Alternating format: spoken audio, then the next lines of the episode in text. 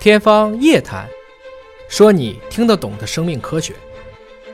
欢迎您关注今天的《天方夜谭》，我是向飞，为您请到的是华大基因的 CEO 尹烨老师。尹老师好，哎，向飞同学好。本节目在喜马拉雅独家播出。今天关注啊，《Cell》杂志的子刊有一篇研究说，伟哥啊，我们知道这是一种特殊的啊，男性用的比较多的药物，说有望用于造血干细胞的移植。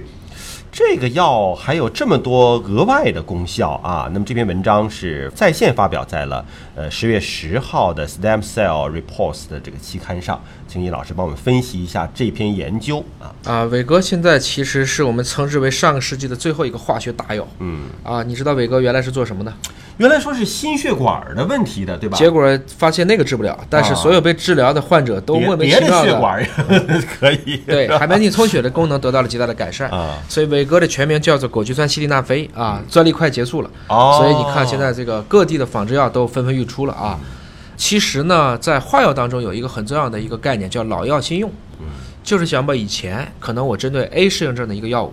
可能因为后来的临床的案例，我们叫来自于真实世界的案例积累的样本多了，就发现了像刚才本来这是心脏血管疾病的，嗯结果发现这部分人怎么会产生这样一个表情呢？嗯然后再去找机理。其实这种老药新用，在这些小分子化合物上反而发现的很多。呃，这个也很有趣，就是说，当初做临床试验的时候，可能是针对的是 A 的这种疾病，然后呢，A 的这个疾病呢，大量的人已经开始使用了之后，发现，哎，对 B 的疾病有帮助。对等 B 的疾病大量有人使用之后，发现，哎，可能对 C 的疾病又有帮助。这个过程中你会发现有很多的配伍啊，比如说 A 加 B 会产生什么效果，A 加 C 会产生什么效果，在不同的人群，在不同的条件，在不同的适应症上啊，你像我们以前过去说的这些二甲双胍、像阿司匹林，嗯，包括我们自己说的现在的盐酸小檗碱，就是黄连素，都已经快变成一些神药了，因为都发现它既然是一种非常小分子的化合物。它可能就不仅仅是参与到原来的，仅仅在具体的某一个器官、某一个组织、某一个细胞的某一种化学反应上，它变得一个比较广泛和普适。那今天说的这个事情，其实也来源于此。对啊，造血干细胞的移植啊，这个又俗称叫骨髓移植啊。骨髓移植呢，主要是用于治疗癌症，包括呢，呃，我们的公益基金、华基金在关注的地中海贫血。那么重症的患者呢，也要通过造血干细胞的移植来治疗。那么患者在做造血干细胞移植的这个过程当中，其实也是有一定的风险性的，对啊配型的问题啊对啊，免疫排斥啊，包括手术本身的一些风险的问题。那伟哥跟造血干细胞有什么关系呢？就是现在的这些造血干细胞的疗法呀，一般来讲呢，都用于目前的一些恶性的血液疾病。嗯，你包括像我们的地中海贫血，包括血液肿瘤啊，其他手段都没有办法了，那大家就要用这样的方法来做了。那么造血干细胞的一个核心问题就是在于，即使献血已经推了这么多年了，你能捐的人还是很少。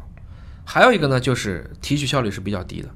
就意味着很多的捐献者呀，他要捐好多次，或者一次要捐很大的量才能够满足这个治疗的要求。传统方法现在已经不用了，以前就是直接叫骨髓移植了，嗯。直接往那个髋骨当中啊去抽骨髓。对，以前真的是一听到这个，大家很恐怖啊，对说有的是是往脊椎啊，有的往髋骨啊，就要真要扎一针进去，把哎骨髓抽出来。从椎管或者从髋骨，现在不干现了。在哎不用了，现在大家也不用担心，更多的就像输血一样的，对，叫药物注射法，就是说我给你打一些药物，促进你骨髓当中的这些造血干细胞进入血液，因为血是骨髓造出来的。对，打了一些药物，可以使得这个骨髓把自干细胞推到血液当中，然后就等于负极的浓度嘛，再把它提出来。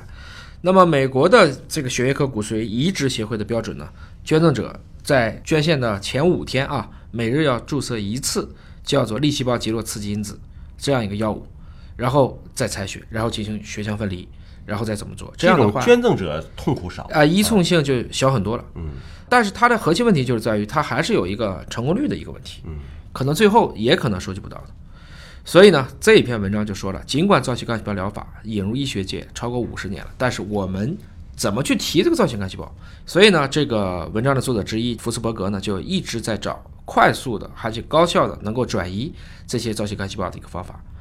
啊、在一零年的时候，他在做一种叫膜转运受体，他发现呢，有一种叫 albu4 这样一个受体，可以改变骨髓来源的造血干细胞穿透血管内皮的效率。就是说我虽然把这些造血干细胞送到了，怎么能进到内皮血管去？他找到了这样一个要素。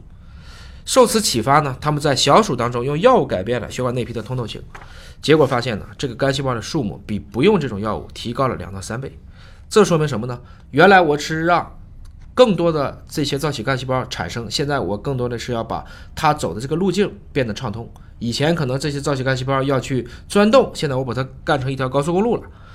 遗憾的是呢，他们当时用的药物啊，并没有批准上市，所以他们就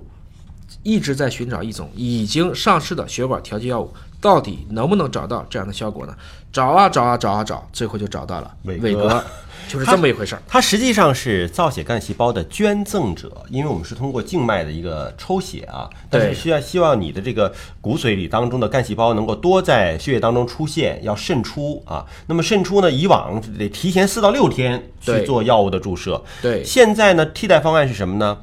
提前两个小时口服单剂量的这个伟哥，然后呢，它是能够起到一个什么作用呢？就是让你的血管扩张啊。然后两个小时之后呢，再注射一剂普乐沙福。嗯，普乐沙福干嘛呢？它是帮助你这个造血干细胞更加容易进入血液。就伟哥和普乐沙福两种药物。只需要在提前两个小时的过程当中去做这个事情，就不要再累计个四到四到五天去做这个事情了，嗯，就能够让捐赠者的静脉血液当中有比较多的造血干细胞的一个富集，对啊方便捐赠。对，那它是不是同时也会有一个另外的一个血管扩张的副作用产生？ 现在所以才到临床实验，但是这两个药呢，因为都已经批准上市了，所以其实它的临床实验难度就小很多了。都是上市药，对，所以就是说这些老药新用呢，像伟哥吧、西地那非啊，它虽然对原本的这个心脑血管治疗的作用几乎没有，但其他的像肺部的高压呀、像高原的一些疾病啊，包括雷诺综合症，包括我们说的治疗这种啊功能性勃起的障碍，嗯，那也就是说，如果它还能以后为造血干细胞的移植，或者在以后的各种血液的血管的通透上要起作用的时候，那我相信它还能发挥很多的作用。所以就哪怕是女性的捐赠者服用这个药物，它其实也是一种血管扩张的这样的一个对作用。它对吧嗯利用的主要是这个药机理啊。好，感谢叶老师的分析和解读，下期节目时间我们再会。